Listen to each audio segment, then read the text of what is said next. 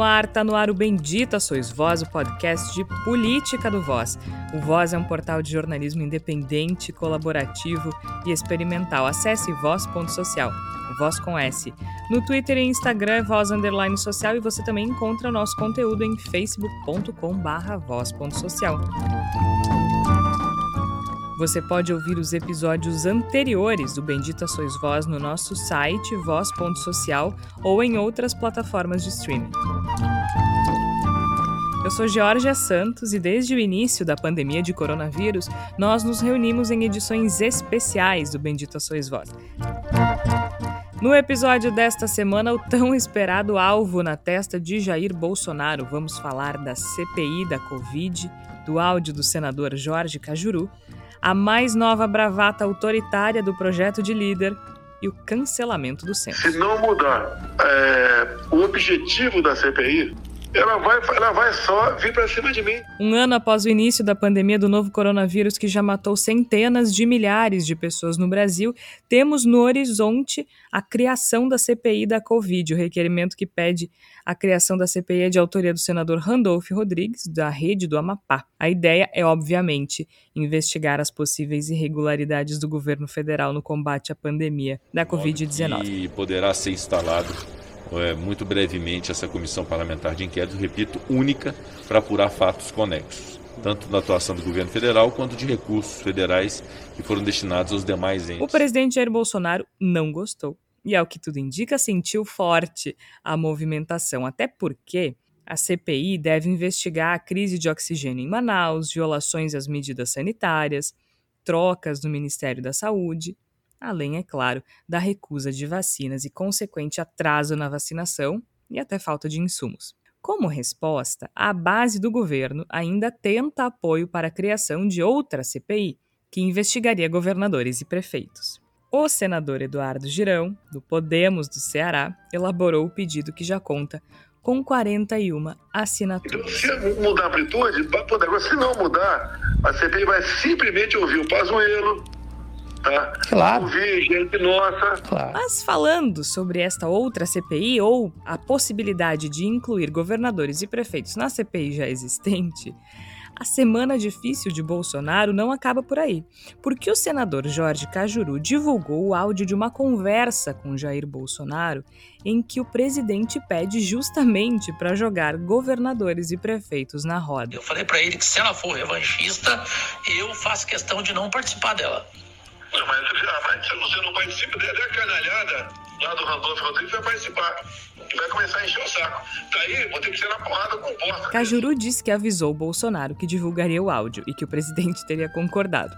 Bolsonaro respondeu falando que para divulgar seria necessária uma autorização judicial. E ainda dizem que a terra é plana, gente. Mas Bolsonaro sentiu e sentiu forte. Segundo ele, o país está no limite mas ele não se refere às milhares de mortes por dia. Ele está esperando é outra coisa. E como se não bastasse, ainda tem o cancelamento do censo, que pode ser uma forma de Bolsonaro ocultar indicadores ruins do próprio governo. Haja tempo para falar de tanta coisa. Esse país é absolutamente exaustivo e por isso eu vou dividir essa exaustão com meus três colegas de bancada de sempre, Flávia Cunha, Igor Natush e Tércio Sacol. Flávia, eu não vou ficar cansada sozinha, né? Seja bem-vinda. Obrigada, Georgia, ouvintes, Igor, Tércio. Estamos aqui para dividir esse cansaço, né, Georgia? Eu acho que é isso, o cansaço ele é coletivo, mas a gente precisa ter resiliência, né, até para conseguir enfrentar os noticiários, né? Porque eu acho que é isso, as notícias estão tão exaustivas, tão cansativas que às vezes a gente tenta dar uma fugidinha, né? Mas é importante, eu acho que é uma, uma sinalização de, de mudança nesse cenário. É, eu, eu, só lamento que só agora estejam falando sobre CPI para investigar as ações do governo nessa questão da pandemia. Mas antes tarde do que nunca. Antes tarde do que nunca, né, Igor Natush? Pelo menos existe uma possibilidade de a gente investigar a sério todas essas irregularidades, mas a gente também sabe que CPI no Brasil pode dar certo ou não, não é mesmo? Seja bem-vindo. Muito obrigado, Georgia, Flávia Tércio, ouvintes do Bendita Sois Vós. A gente sabe muito bem que geralmente CPI no Brasil serve no máximo para fazer barulho, quando não serve para fazer pizza. E eu acho que no caso, o que a gente pode esperar dessa CPI é que ela faça barulho. Eu acho que é a maior contribuição que se pode esperar de uma CPI como essa, nesse momento que o país está vivendo. Não se pode esperar uma, uma grande conclusão, um disparo de um processo mais sério no sentido de responsabilização do presidente Bolsonaro, porque não é o perfil das pessoas que vão conduzir essa CPI. Mas se rolar barulho, se criar dificuldades, embaraços, se deixar Bolsonaro com a pulga atrás da orelha, de forma a ele fazer mais uma dessas bravatas ridículas como a que ele fez da manhã de hoje, acho que está de bom tamanho, acho que já é um grande acréscimo. Porque o que se pode fazer num momento tão complicado de ponto de vista político e de saúde como que o Brasil está vivendo, é gritar que assim não dá para continuar até que a gente consiga começar a ir numa outra direção. Então, eu acho que é um elemento que se soma dentro dessa necessidade que a gente tem de fazer muito barulho e demonstrar que não, que o Brasil não está concordando com essa trilha para as trevas, para o precipício que temos seguido até aqui. E ele sentiu, né, Tércio Sacol? Me parece que ele sentiu bem forte essas movimentações da última semana e tem tomado algumas medidas menos cuidadosas, digamos assim. Seja bem-vindo. Obrigado, Jorge. Acho que o, o presidente, como a gente sempre fala aqui, ele está tá acuado e toda vez que há um constrangimento do governo e o governo fica acuado, ele parte para ataque ele sempre escolhe um alvo fácil, né? Que pode ser o Congresso, que pode ser o Cajuru, que pode ser é, os governadores, que pode ser os prefeitos, que podem ser os políticos da França, enfim, ele vai escolher alguém para atacar. O problema, Jorge, é que toda vez que o governo resolve agir, costumo dizer assim: o, o, o, governo Bolsonaro seria muito melhor se eles passassem quatro anos sem fazer absolutamente nada do que o, o fazendo agora, né? Porque ele garante um retrocesso para o Brasil abissal. E enquanto sem isso. se mexer, né? Sem se sem mexer. Sem se mexer, né? Parado na cadeira ali. Bate o ponto, fica oito horas, vai embora, toma um café, volta no outro dia. É, é, é basicamente isso seria melhor do que está sendo feito agora. Porque toda vez que ele resolve agir, é, é em nome de é, remédios não eficazes, é em nome de destruição da Amazônia, defesa de madeira ilegal e por aí vai.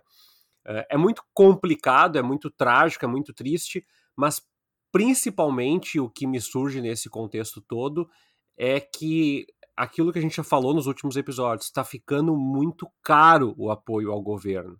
E o Bolsonaro e o Paulo Guedes e os demais integrantes do governo estão percebendo isso. Esse apoio está ficando muito caro. Muita gente fala: ah, mas ainda tem 25%. Está ficando caro tá ficando caro. O Congresso está ficando caro, o Senado está ficando caro, o STF já aparentemente está voltando de forma mais coesa contra o Bolsonaro e isso pode custar muito caro. Pode custar, inclusive, a não existência desse governo nesses moldes até as eleições de 2022. Rapaz, tem muita estrada pela frente, tem muita coisa para acontecer, mas sem dúvida nenhuma essa CPI nesse momento ela também é um pouco reveladora, né, Flávia? Eu digo assim, antes de a gente entrar no nos pormenores, né, do que pode ser investigado e, enfim, do, das eventuais consequências, é muito revelador o timing dessa CPI, né, Flávia? O momento em que em, em que está se falando.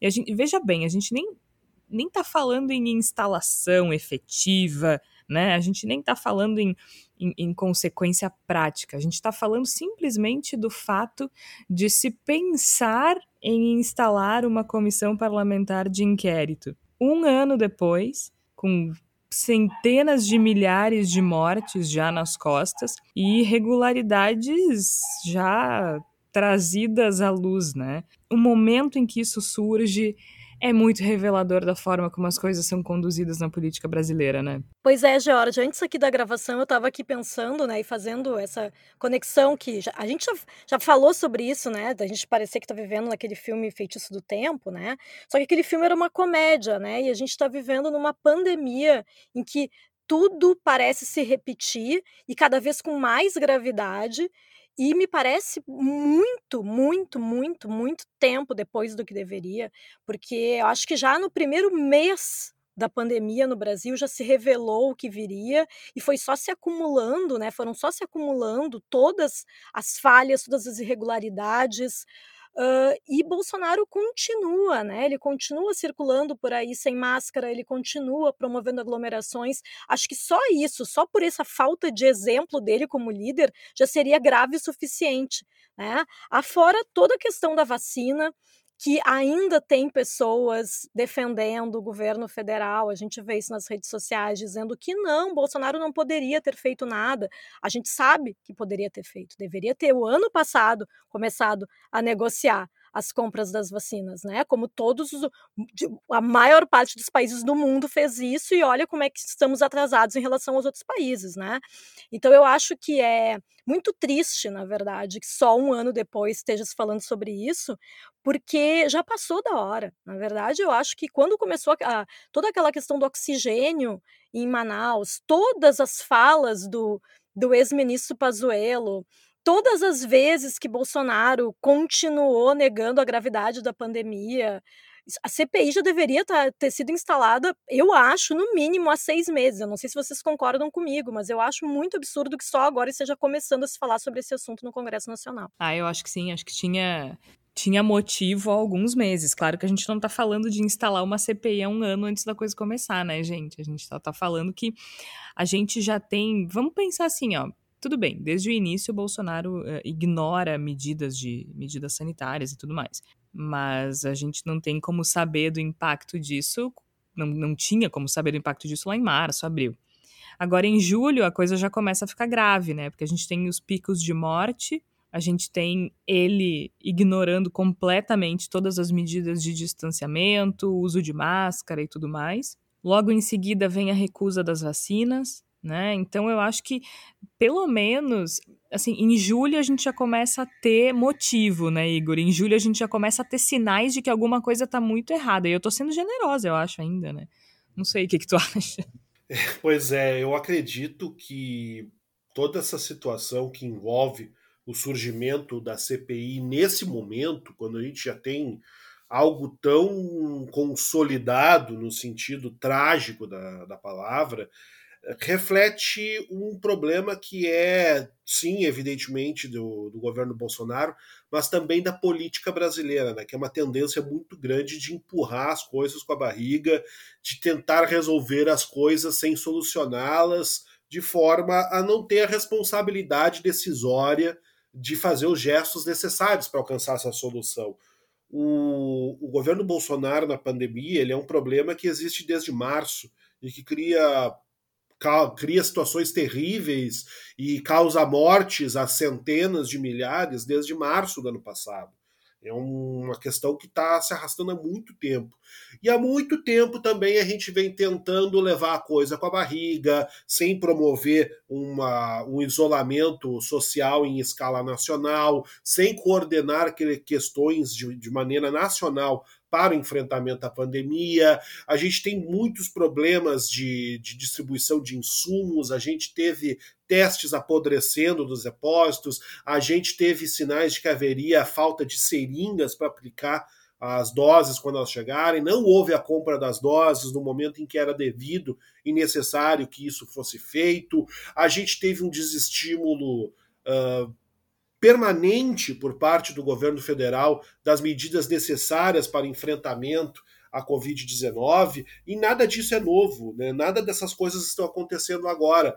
Então, eu acho que a gente também precisa, nesse momento, deslocar um pouquinho o nosso olhar de Bolsonaro, só um pouquinho, porque ele sempre será o grande responsável pela tragédia que o Brasil vive, mas deslocar um pouquinho o olhar na direção das pessoas que poderiam agir no sentido também de dirimir essa tragédia, na medida em que controlassem esses arrombos de Jair Bolsonaro. E essas pessoas também agiram de forma a tentar resolver não resolvendo, a tentar achar uma solução sem se envolver na busca dessa solução e sem abraçar o ônus dessa solução. A gente tem agora, Agora mesmo tem acontecido aqui em Porto Alegre, no Rio Grande do Sul, um grande esforço no sentido de reabrir as escolas para que os alunos possam funcionar, e a gente teve.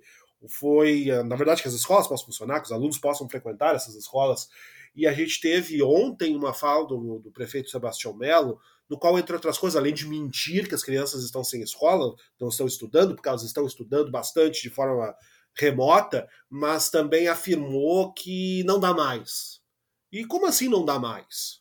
Não, é, não se trata de uma espécie de, fé, de férias coletivas autoconcedida por parte dos professores, dos funcionários das escolas. As pessoas não estão indo dar aula presencialmente porque existe uma pandemia e a pandemia está cada vez maior em nosso país e está causando cada vez mais mortes e internações em nosso país. O que, que o governo de Sebastião Melo tem feito concretamente no sentido de fazer com que as escolas possam abrir de segurança? Disso nunca se fala.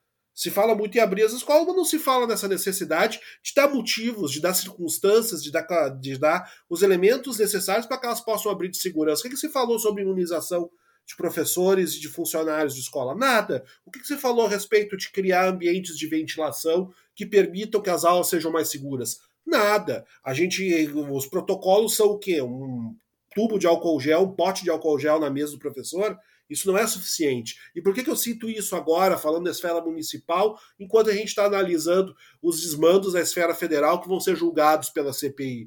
Porque a gente precisa responsabilizar também as pessoas que estão agindo só agora ou não estão agindo nem agora. Não adianta a gente achar que Bolsonaro é a, a raiz de todos os problemas, porque ele é, mas resumir-se a isso. Eu quero saber por que, que os. ele é. Ele, sem dúvida, ele é, mas ele não. Mas não há, mas, mas a gente precisa também saber por que, que os ilustres senadores só estão abrindo a CPI agora. Por que, que por que, que, não foi feita essa cobrança antes? O fato de essa CPI ser instalada agora é o maior exemplo da omissão do, das outras autoridades, né? Porque é óbvio que o Bolsonaro não é o único culpado, apesar de ser o principal, eu diria. Mas essa, essa, essa abertura tardia, né? Essa. Não vou nem falar em abertura, de novo. Esta ideia tardia e forçada pelo Supremo. tardia. E forçada pelo, pelo Supremo. Não foi iniciativa dos ilustres senadores. Se dependesse dos senador, senadores, do Senado, estaria, estaria até agora na gaveta. Ela só foi aberta é porque foi pressionado, foi forçado a partir de uma ação da oposição junto ao Supremo que fosse aberta. Eu quero saber também qual é, quais são os métodos, quais são os móveis dessa omissão. E não estou falando da omissão aqui do, da, da, dessa fantasia de que governadores receberam dinheiro e não usaram na pandemia. Eu estou falando da, da, dessa omissão das pessoas que estão em posição de abrir uma CPI, que estão em posição de abrir um processo de impeachment, de abrir uma investigação e sentam gloriosamente na pilha de papéis que deveriam estar encaminhando. Até porque, né, Tércio, a gente tem assim, se a gente for parar para pensar, só a crise de oxigênio em Manaus ela já é o suficiente para tu abrir uma investigação. Né? Aquilo é, é uma coisa inacreditável. As pessoas morreram sufocadas, as pessoas não morreram porque não tinham oxigênio para respirar. E o governo tinha sido avisado. Claro que aí a gente tem a possibilidade de botarem no do Pazuello e ficar por isso mesmo mas que o governo precisa ser responsabilizado por isso, precisa. Agora, a gente tem, por parte do Bolsonaro, uma violação de medidas sanitárias que acontece desde o início da pandemia. Acho que ele nunca respeitou. O máximo que esse homem fez foi usar máscara de vez em quando. Temos as trocas no Ministério da Saúde, que é uma, uma dança das cadeiras inacreditável que também acontece há muito tempo. E, fundamentalmente, a recusa de vacina. E ele claramente pelo menos eu não sei o que vocês acham, mas para mim me pareceu que essa semana ele ficou verdadeiramente tenso diante dessa, dessa possibilidade de investigação, até porque a gente já falou aqui em outros episódios e, e o Igor falou muito bem agora também, né? É óbvio, prefeitos e governadores são responsáveis, não, não morre tanta gente assim sem governadores e prefeitos omissos. E uma coisa interessante, Jorge, a, a analogia que eu faço do Bolsonaro é aquele estudante que viu muitos vídeos do YouTube é, como passar no vestibular em medicina ou qualquer curso concorrido que o ouvinte queira. E aí ele fez exatamente o que disseram para ele, tudo que disseram para ele. Só que ele fez várias coisas. Ele assistiu 10 vídeos e ele fez seguiu tudo. E aí o resultado não veio. E ele chega e diz assim: "Pô, mas eu fiz tudo. Eu comprei o Centrão como disseram que eu tinha que comprar. Eu elogiei vacina, mesmo não achando que vacina é, implanta chip chinês. Eu parei de falar do meio ambiente e tá dando tudo errado igual. Eu acho que o Bolsonaro ele, ele é muito análogo a uma criança nesse sentido, né? É, nesse caso da CPI, eu tenho muita ressalva da maneira como ela vai ser conduzida e principalmente se vai ter algum resultado efetivo. Mas é evidente que a CPI é um sangramento, é uma hemorragia de um governo. Para quem não lembra, até hoje as pessoas falam do mensalão. Ai, mas o Lula se reelegeu, não interessa. aquilo é uma sem... aquilo é a semente da destruição posterior do governo. Não tem como dizer que não. Aquilo quebra todo o encanto, toda a magia da, da expectativa de que o PT romperia com todas as lógicas vigentes de, de hierarquia governamental. Não, não. E a prova, e não estou dizendo aqui, apontando o dedo, acho que é impossível governar sem é, uma coalizão muito bem realizada, e o Lula conseguiu fazer, a Dilma não, né? É, embora tenha colocado o Temer como vice. Agora, Georgia, a grande questão para mim que envolve uh, o cenário da CPI, como ela está se colocando, é ver exatamente o quanto o governo vai conseguir é, puxar esses fios para tentar desviar a atenção. E nesse sentido, o governo é muito competente. Muito competente. Sempre que o governo precisa achar um inimigo, explorar uma nova tática, criar uma nova estratégia para dizer que ele não é o culpado, ele tem, uh, e pesquisas mostram isso, pouquíssimos brasileiros atribuem a primeira responsabilidade ao Bolsonaro, é, ele consegue, ele é muito competente nisso. Então pode ser que ele consiga reverter. Agora, não há dúvida que é uma derrota contundente e também é uma derrota porque quem olha e diz assim: ah, tudo bem, mas tem os 25%. É... Eu acho que a grande questão dos, dos 25% é que, primeiro, é um dado no mínimo maleável, no mínimo flexível. Segundo, nós temos aqui uma discussão, no mínimo subjetiva, no mínimo é, complexa, sobre o quanto, uh, entre esse ano e ano que vem, nós teremos uma imagem do, do Bolsonaro se perpetuando uh, em queda. E por último, o Bolsonaro não se importa com as mortes, nem com as crianças morrendo, nebulizando cloroquina, nada, nada, nada disso, nada disso. O que ele se importa é com o cenário eleitoral e sangrar no horário nobre da televisão, nos portais de internet como a CPI, ainda que ele tenha uma corrente, um grupo hierárquico, uma força de uma força-tarefa de mentira e desinformação, para ele é uma tragédia. Porque pô, as pessoas falam assim: Bolsonaro e Lula estão no segundo turno. Eu acho que Lula está. Bolsonaro não tem vaga cativa, porque ao contrário do que se pensa, ele pode se recuperar. Mas nesse momento ele pode muito mais é sangrar. Ele pode perder base de apoio. Ele pode ficar sem recurso. Ele pode ficar com um índice de desemprego crescente, com uma inflação galopante, com preços dos produtos nos supermercados altos. E isso não tem como mentir. Não tem como inventar uma realidade que diga, ah, mas a culpa é da Rússia. Não! A culpa é do governo Jair Bolsonaro. E é isso que está preocupando tanto ele. Não tanto a imagem pública do governo, como a eleição de 2022 que pode estar tá colocada em risco agora. E o Ciro Gomes concorda contigo, né? O Ciro Gomes já entende que talvez, se ele, Ciro Gomes, quiser ir para o segundo turno, talvez ele precise disputá-lo com o Luiz Inácio Lula da Silva. Ele já entendeu esse movimento, tanto que ele disse, acho que foi numa, entre, numa entrevista, se eu não me engano, para a Folha de São Paulo, eu não tenho certeza agora. Mas ele, ele diz que ele é, ele é questionado, enfim, né, sobre se posicionar contra o Lula e ele mostra, diz, eu não sei se o, se o Bolsonaro está no segundo turno. Ele não entende que a força a ser batida no segundo turno é o Bolsonaro. E aí a gente tem a, a criação do Ciro Gomes como o candidato anti-Lula, que é um outro movimento interessante da política brasileira nos últimos tempos, que a gente com certeza vai ter oportunidade de explorar ali ao longo dos, dos próximos episódios, mas Jorge, é, é, é nesse, nessa linha. É, assim, é, meu voto foi pro Ciro na última eleição, no primeiro turno, mas eu, eu queria deixar claro uma coisa que eu não acho que eu, eu, eu, nunca me candidatei, quer dizer, eu sempre me candidatei em Grêmio Estudantil e, e, e, Diabo A4, sim, mas eu sempre perdi. Então eu sou um notório é, derrotado em tudo que eu, que eu concorri. Não posso dar, dar dicas, assim. Mas tantos anos de política e aí vai o, o, Eduardo Jorge dizer que deveria ser um candidato do PSDB com vice de esquerda. Aí alguém vai dizendo assim: o importante seria uma coalizão em torno de um nome. Aí o Ciro dizendo: o importante seria o Lula ser vice.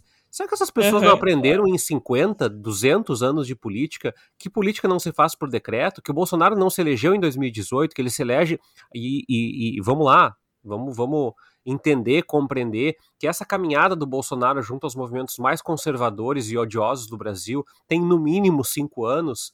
Essas pessoas acham que vão fazer, publicar um decreto no Diário Oficial da União e materializar uma candidatura viável?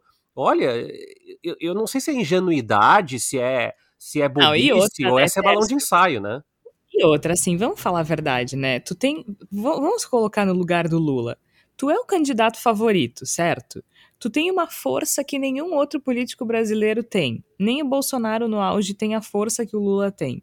Que bom, né? Porque afinal de contas o Lula foi presidente por dois mandatos e construiu muita coisa importante. Aí, por que que ele tem que dar o passo para trás? E aí eu não tô defendendo o Lula, não tô dizendo que ele tem que ser o próximo presidente, eu não tô nem entrando nesse mérito, gente. Eu só tô dizendo assim, o Ciro Gomes nunca conseguiu se eleger, sempre pulando de partido em partido, e eu também votei nele no primeiro turno no, na, na última eleição. Não com muita convicção, nem, mas enfim, era uma, mais uma questão de conjuntura do que qualquer outra coisa.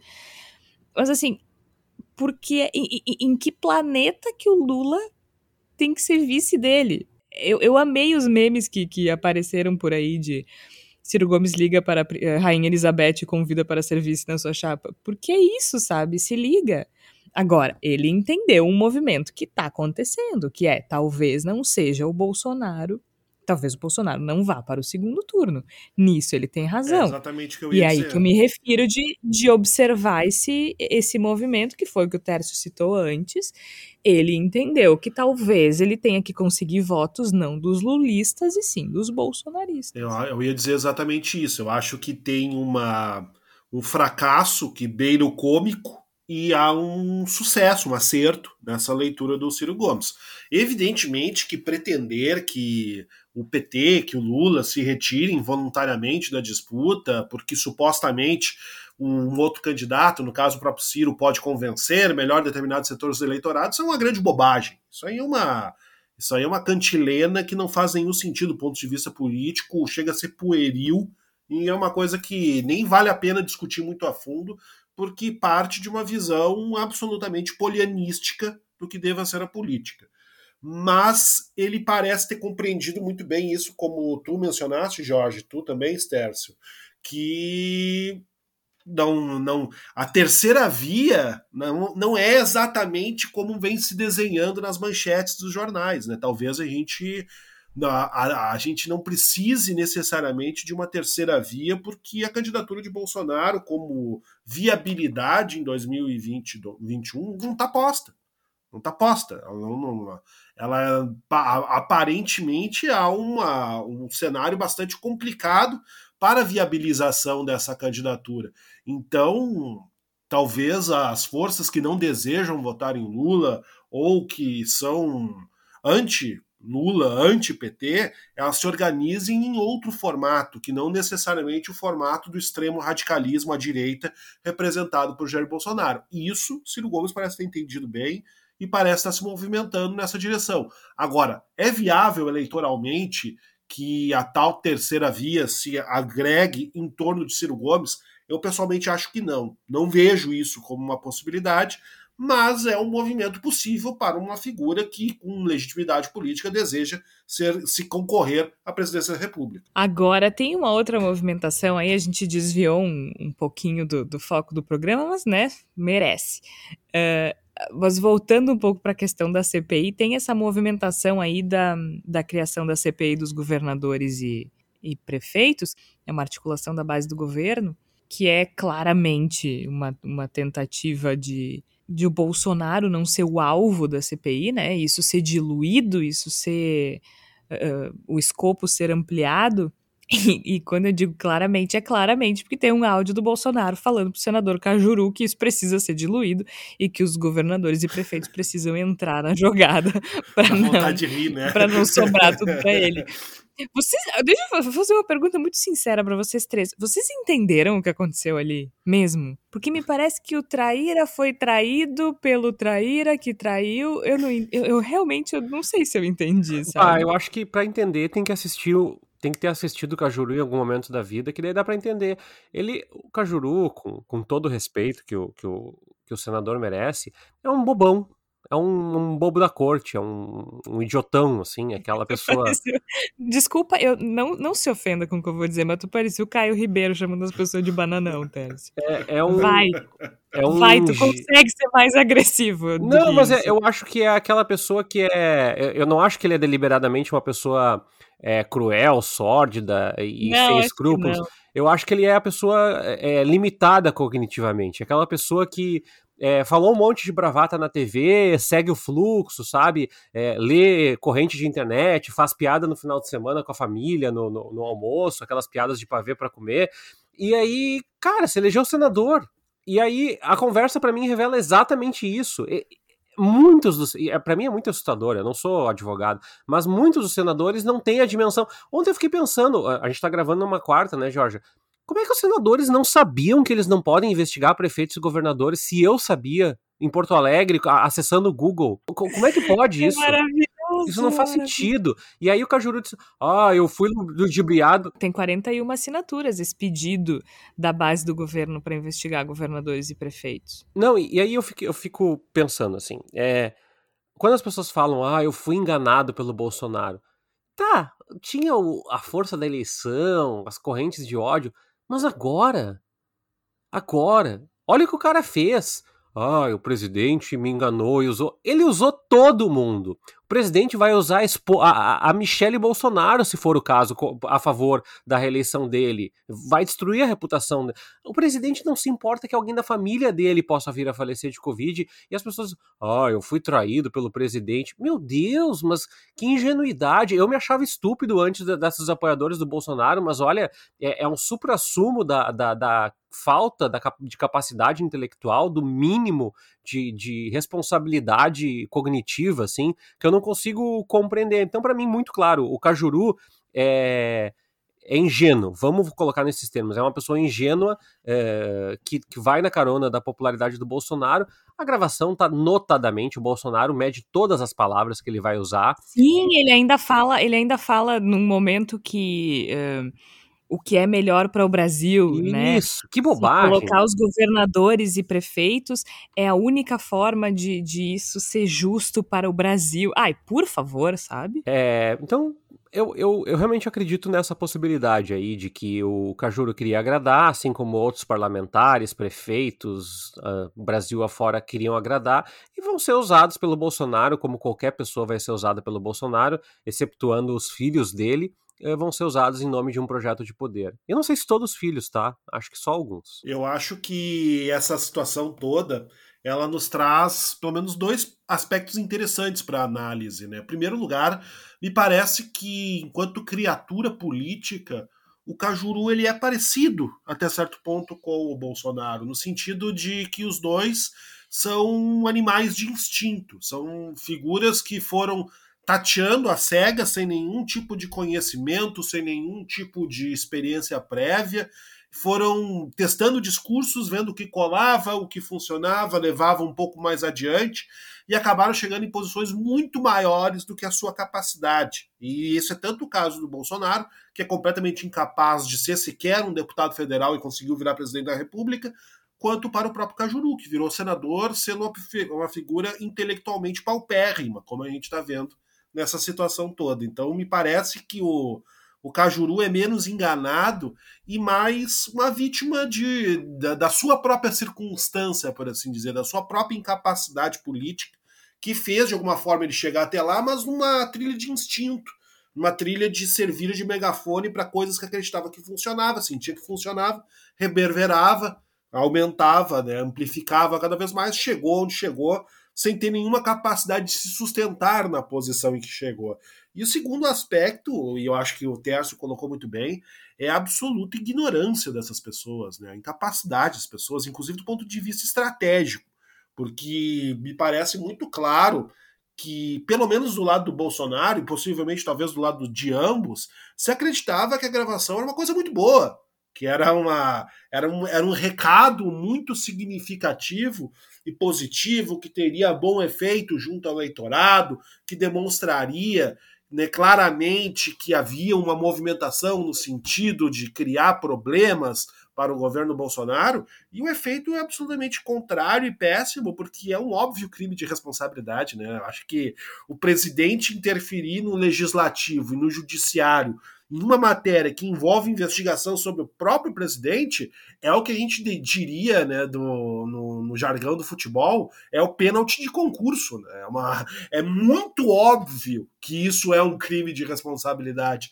Né? Daí outra história, se vai ser encaminhado, se vai se tomar as medidas devidas a isso, a gente vive no Brasil e o Brasil é um país de absurdos em todos os aspectos, então é bem possível que se coloque uma pedra por cima e se finja que não aconteceu nada. Agora, que é um crime de responsabilidade, olha, não precisa ser especialista, não precisa ser constitucionalista para compreender o absurdo do que acontece nessa gravação. E ela foi liberada claramente porque tanto o Cajuru quanto o próprio Bolsonaro achavam que era uma coisa boa achavam que era uma gravação interessante, que causava um bom efeito. Olha, isso para mim é uma demonstração absoluta de ignorância política, porque, ah, ok, o gado vai aplaudir. As pessoas que são fãs incondicionais de Jair Bolsonaro vão comprar o discurso e vão reverberar. Mas quantas são essas pessoas? Primeiro ponto. E segundo ponto, quão importantes são essas pessoas nesse momento das brigas de política e de jurídico que, de fato, o Bolsonaro está enfrentando? É o gado que vai decidir contra a CPI? É o gado que vai fazer com que o STF pare de tomar decisões contrárias ao Bolsonaro, como tomou agora recentemente a ministra Rosa Weber na questão do decreto das armas. É o gado que vai resolver essas questões? Não é. Mas mesmo assim, a única resposta de cacuete é tentar falar o que o gado quer ouvir, mesmo que isso seja uma confissão pública de crime de responsabilidade. Concordo muito com, com o Tércio e com, com o Igor.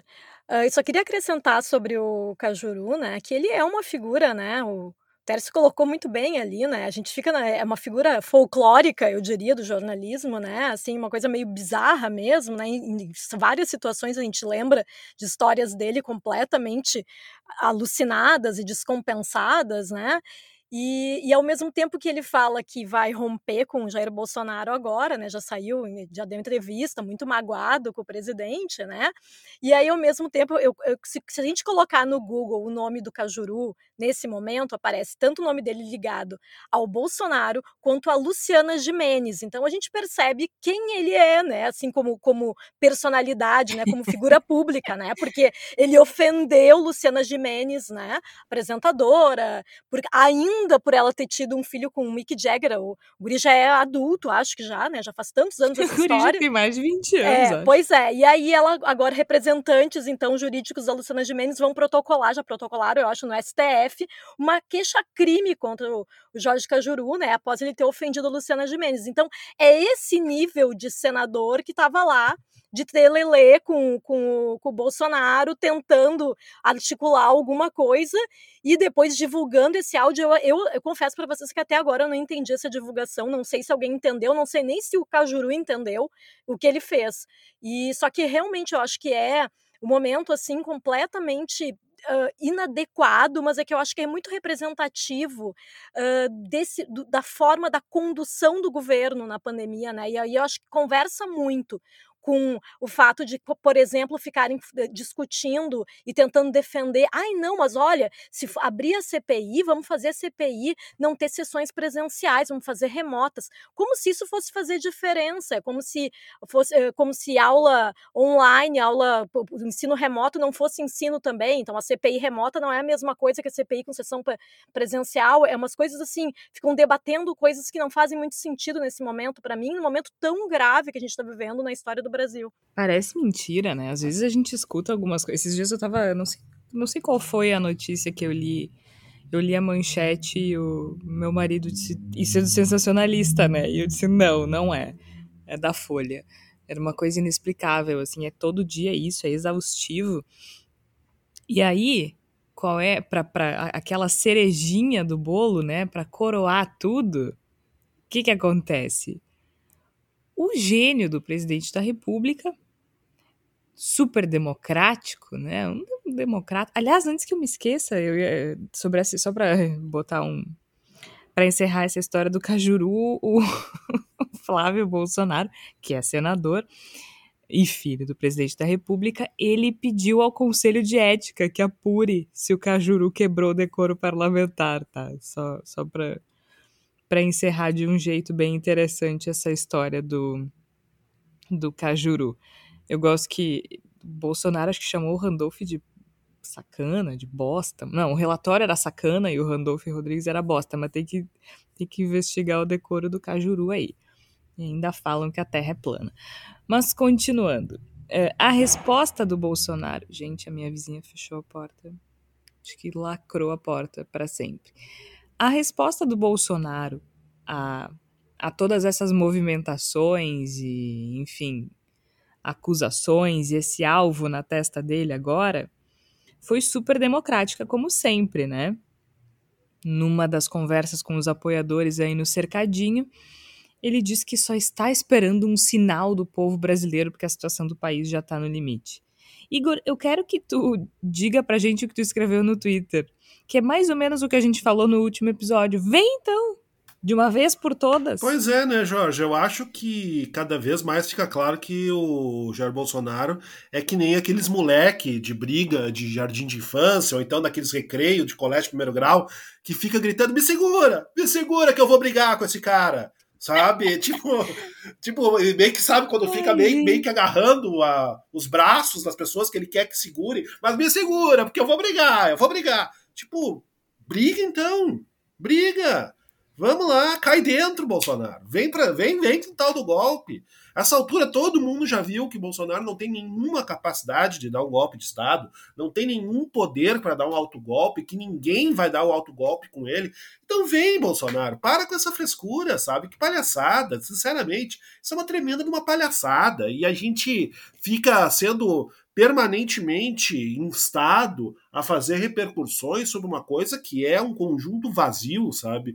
Bolsonaro, ele ele cada vez mais parece um daqueles mágicos ruins, né, de, de, de quermesse, que sabe só tirar o coelho da cartola e fica tirando o coelho da cartola durante 15 horas consecutivas, até ninguém aguentar mais o mesmo truque. Diante de qualquer ameaça, tudo que o Bolsonaro pode fazer é chegar para nós e dizer: olha, que agora estamos chegando num ponto de não retorno, até, até dizer, inclusive dizer apenas isso já é elaborado demais. Na verdade, diz: ó, oh, daqui a pouco vou ter que tomar uma atitude, né? Porque o, tô esperando o povo falar. Que esperando o povo falar, Bolsonaro? Que esperando o quê? Dá o golpe, então, está tão poderoso, está tão forte, tão grandão assim, dá esse golpe de uma vez. Eu acho que a gente tem que também começar um pouco a, a, agir de forma a ridicularizar um pouco essas movimentações, sabe? Porque elas são ridículas. Né? O Bolsonaro vai na frente do cercadinho com duas ou três pessoas, meia dúzia de apoiadores lá, e, e, e fica falando essas bobagens e a gente repercute como se fosse um, um fulano do boteco falando e não o presidente da República. É que aí, é que aí que tá, né? Eu acho que ele poderia ser perigoso. Eu acho que um presidente da República falar essas coisas é perigoso na essência, é, é problemático Sem na dúvida. essência. Né? Um presidente da República se sentir à vontade para flertar com um golpe de Estado. É, só que o problema é que ele tá virando, né? Já virou o legítimo cão que ladra, mas não morde. E quero que fique muito claro, que bom que não morde, né? Porque senão Sim. nós estaremos com problemas. Porque intenção claramente não falta. O que falta é inteligência mesmo e articulação política e, enfim, né, conjuntura. Mas me incomoda muito que ele se sinta à vontade para fazer esse tipo de bravata o dia inteiro, o tempo inteiro. É verdade. Me irrita. É verdade. Me irrita, me, me incomoda, me uh, acho que exibe, deixa, deixa explícita a fragilidade do nosso sistema político, deixa explícita a vulnerabilidade do nosso sistema político, da nossa democracia. E é, é frustrante, porque é o tempo todo, Eu né, gente? Fazer... Não é uma vez, não é nem uma vez por semana, é a, a cada dois, três dias é uma, é uma palhaçada dessa, sabe? A gente volta pro time da CPI no seguinte: é muita omissão de muita gente né? O que, que ele precisa fazer para ser enquadrado? O que, que ele precisa fazer? O que, que falta? Falta alguma coisa? Pois é, eu vou fazer só uma, uma. Concordando contigo, fazer uma ponderação. Eu não sei até que ponto isso não, isso não demonstra não somente né, a vulnerabilidade do nosso sistema democrático, mas a falta de paixão pela democracia das pessoas que deveriam defendê-la. Porque se um presidente fala esse tipo de coisa E a gente pode, como eu acabei de fazer aqui, chegar e dizer assim, ó, oh, negócio é o seguinte, não vai dar golpe coisa nenhuma, para de frescura. Uh, é porque a gente sente que há dentro da nossa frágil, claudicante democracia sustentação suficiente para que Bolsonaro não seja capaz de fazer isso. O que surge sim como preocupação adicional dentro desse cenário é o fato que não, a gente não vê o presidente do Senado dizendo: não, não, ô Bolsonaro, vamos calar a boca, vamos falar, falar besteira. A gente, é isso, a gente não vê a liderança, o líder, o presidente do STF, chegar e dizer o negócio seguinte: isso é uma palhaçada. Vamos parar com isso. Não, a gente não vê nenhuma interpelação judicial do Bolsonaro com relação às coisas que ele fala. E isso é muito preocupante. É exatamente isso que me irrita e que me incomoda, sabe? Ele, não só ele se sentir à vontade, como ele não ser repreendido por ninguém. Nunca. É, enquanto, enquanto isso, o meu maior problema não é o governo Jair Bolsonaro, que já é trágico o suficiente, é o quanto essas, essas é, pegando o gancho da, da Flávia, né? O quanto a gente não vai virar aqueles filmes pós-apocalípticos que tá tudo destruído depois da guerra e que a gente não consegue reconstruir. O quanto nós teremos polícia federal não é, é, aparelhada completamente, o quanto nós teremos universidades públicas a serem recuperadas, o quanto nós teremos estrutura para reerguer depois desse governo. Porque é um, é um governo que acaba, que, que onde ele passa, ele coloca fogo, né? Ele vai destruindo as instituições por dentro, ele vai corroendo. O que ele não destrói, ele institucionaliza, ele aparelha, ele forma é, é, grupos de apoio, grupos de defesa, ele constrange servidores públicos. Então, uh, foram muitos anos para conseguir as coisas boas que nós temos. O SUS, o IBAMA, as universidades federais e os IFES, e, e, parece que foi tudo muito rápido. Não sei se vocês têm essa sensação. E só para pegar esse gancho, é, o Brasil vai ficar cegas agora, uh, uh, esse ano, porque o orçamento do, do, do censo foi congelado em 96%. É possível que isso seja revertido? É possível. Mas eu só quero deixar claro que todo mundo fala assim: ah, isso é uma discussão técnica, política. Não é o governo tem interesse que o censo não saia, porque esse dinheiro sobra para o Centrão, para emendas parlamentares, e do outro lado, a partir do momento, seja 2022, 23, 24, 25, 27, 28, que começarem a sair dados comprovando a tragédia civilizatória do governo Bolsonaro, vai ficar muito difícil se esquivar. Ainda que é um governo que brigue com números, que brigue com dados o tempo inteiro, que espanque os dados até que eles digam. A extrema direita no mundo ela é refratária a informações técnicas. Para esse governo, é melhor pagar auxílio emergencial para muita gente, porque ele consegue pagar para pessoas que não precisam.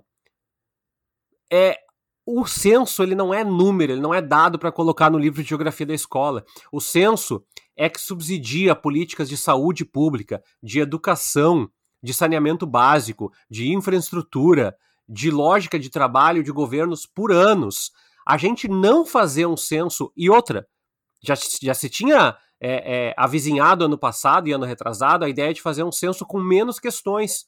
Ou seja, nós já vamos ter uma base mais pobre, mais fragilizada de dados da população brasileira.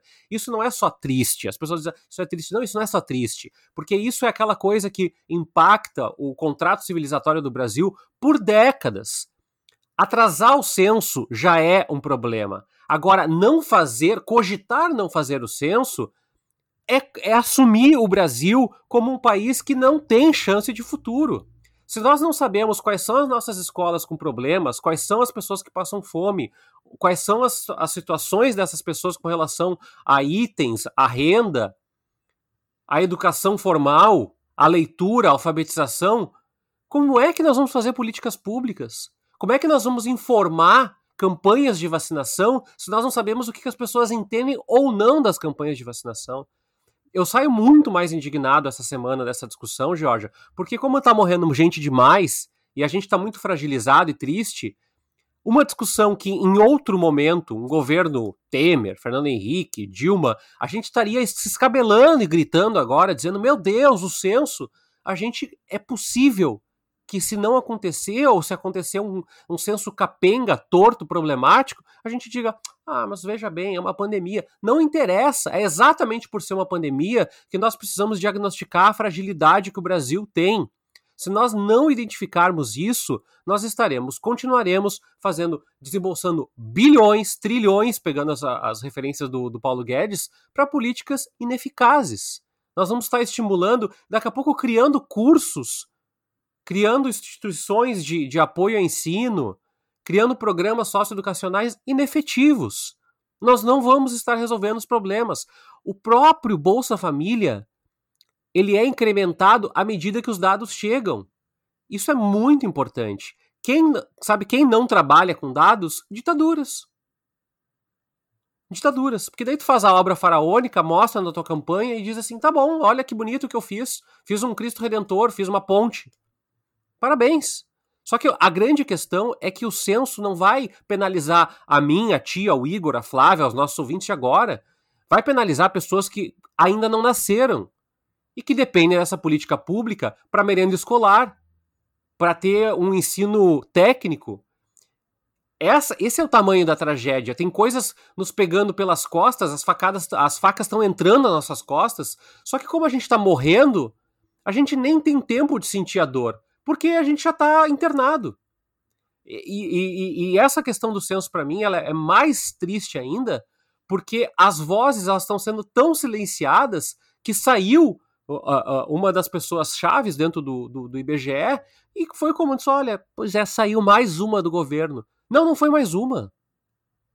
Desculpa, podem sair 200 ministros que não vai ter a dimensão da saída. E mais uma coisa, Jorge, para um governo que fala de emprego, temos que sair, nos contaminar e morrer por causa dos empregos, suspender o, o censo do IBGE é suspender milhões de vagas para censitários, que dariam um incremento enorme à economia esse ano para famílias que precisam colocar comida na mesa. Então não vem com esse discursinho que tu está preocupado com emprego, quando uma das grandes possibilidades do governo dar suporte a esse emprego foi destruída pela implosão do Arthur Lira, sua turminha da Câmara dos Deputados. Esse é o legado de Jair Bolsonaro. Fome, pobreza, pobreza em vários aspectos, diga-se de passagem, né? Literal e subjetiva também. Pobreza de espírito, negacionismo, obscurantismo. Este é o legado de Jair Bolsonaro. Mas a gente está por aqui para pelo menos fazer a nossa parte no sentido de alertar vocês que estão aí nos ouvindo com relação a tudo que esse governo faz, as movimentações políticas. E como disse o Tércio, às vezes as coisas parecem distantes, né? Parece que a gente não às vezes as coisas não parecem ser relevantes, mas elas impactam diretamente no dia a dia de milhões de brasileiros. E a gente está aqui para isso, falou e disse o professor Tércio Sacol. Vamos para nossa palavra da salvação de hoje. Flávia Cunha, o que é que tu tens para gente? Eu separei aqui um site que é o Mapa da Saúde Mental. É mapasaudemental.com.br.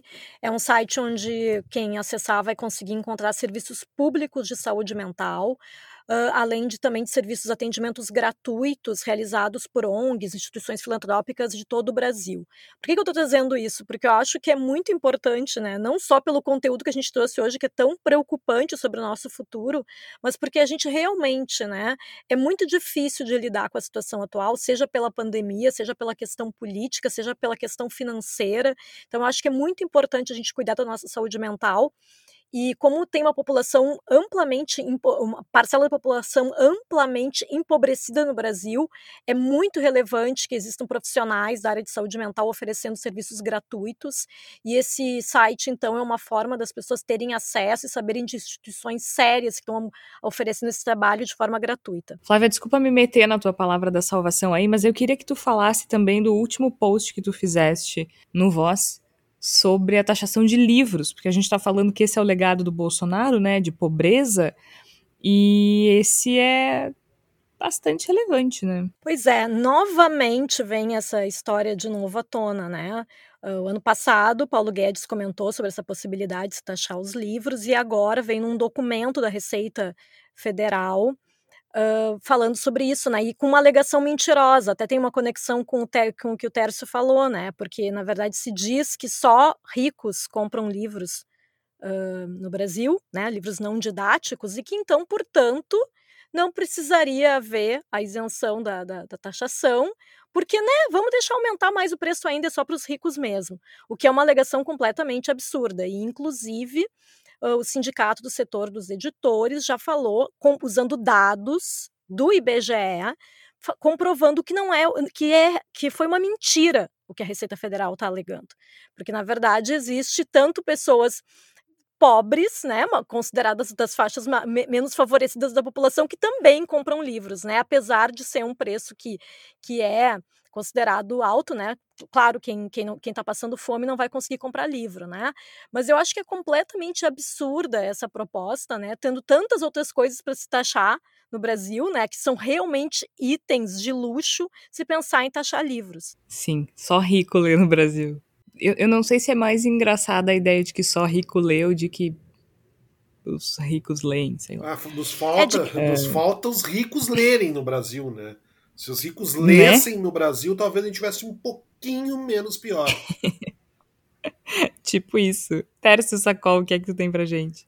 Uh, Jorge, uh, aí como jornalista do Voz, eu fui procurado uh, pela Priscila Cabreira, é, que é assessora de imprensa na semana passada, e ela me mandou um material que eu achei bem interessante e eu acho que vale a vazão aí. É um documentário, um longa-metragem, ele é baseado num, num livro da Miriam Fichtner, é, foi é uma pesquisa de 10 anos entre terreiros gaúchos e ele tem o apoio da, da lei uh, Aldir Blanc, tão importante, né, o, o, estímulo aí público a trabalhos na área de cultura, e ele mostra a presença africana uh, no Rio Grande do Sul, na, nas linhas de fé aqui, os rituais gaúchos, e tem a pré-estreia dia 16 de abril, mas os interessados eu sugiro então que acessem o site cavalodesantofilme.com.br que é, é um documentário falando sobre religiões afro-brasileiras aqui no Rio Grande do Sul. Acho que esse é um tema é, que a gente no Rio Grande do Sul sonega das nossas aulinhas de história do colégio, George. Acho que em outros lugares do Brasil vão se ter a mesma sensação.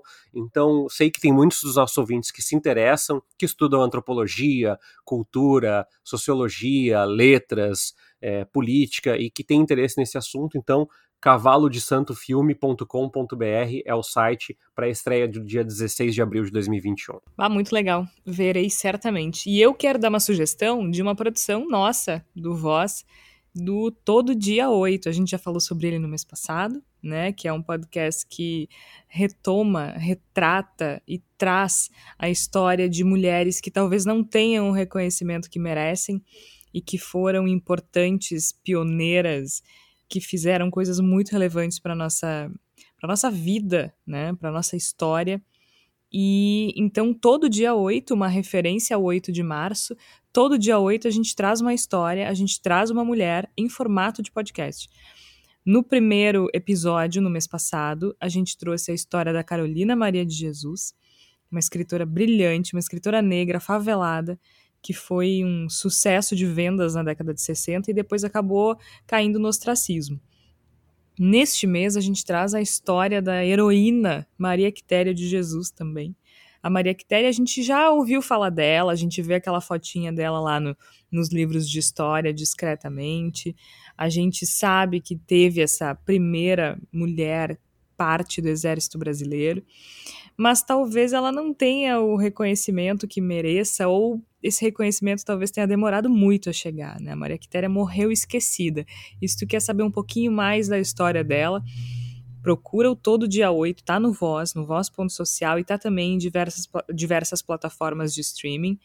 A gente conseguiu contar a história da Maria Quitéria, tem, tem pouco registro, mas a gente acessou o diário de uma mulher britânica que esteve por essas bandas pelos anos de 1822, a época da independência. E ela escreveu um diário que foi publicado depois, em 1824, a Maria Graham, e ela encontrou com a Maria Quitéria. Então ela tem alguns registros, né, das coisas que a Maria Quitéria gostava de comer, uh, do, do, jeito dela, de como ela se portava. Enfim, a gente conseguiu trazer a história da Maria Quitéria para o podcast. Além de mim, tá na produção desse episódio a Flávia Cunha, que talvez vocês já tenham ouvido falar a Raquel Grabowska e ainda tem as participações do Ângelo Primon e do Kleber Grabowska. Ficou bem legal, acessem todo dia 8. Eu sou Jorge Santos, participaram a Flávia Cunha, o Igor Natucci, o Tércio Sacol. O Bendito a Sois Voz é publicado sempre às quartas-feiras, às 5 horas da tarde. A trilha sonora original é do Gustavo Finkler e a gente volta na próxima semana. Até lá!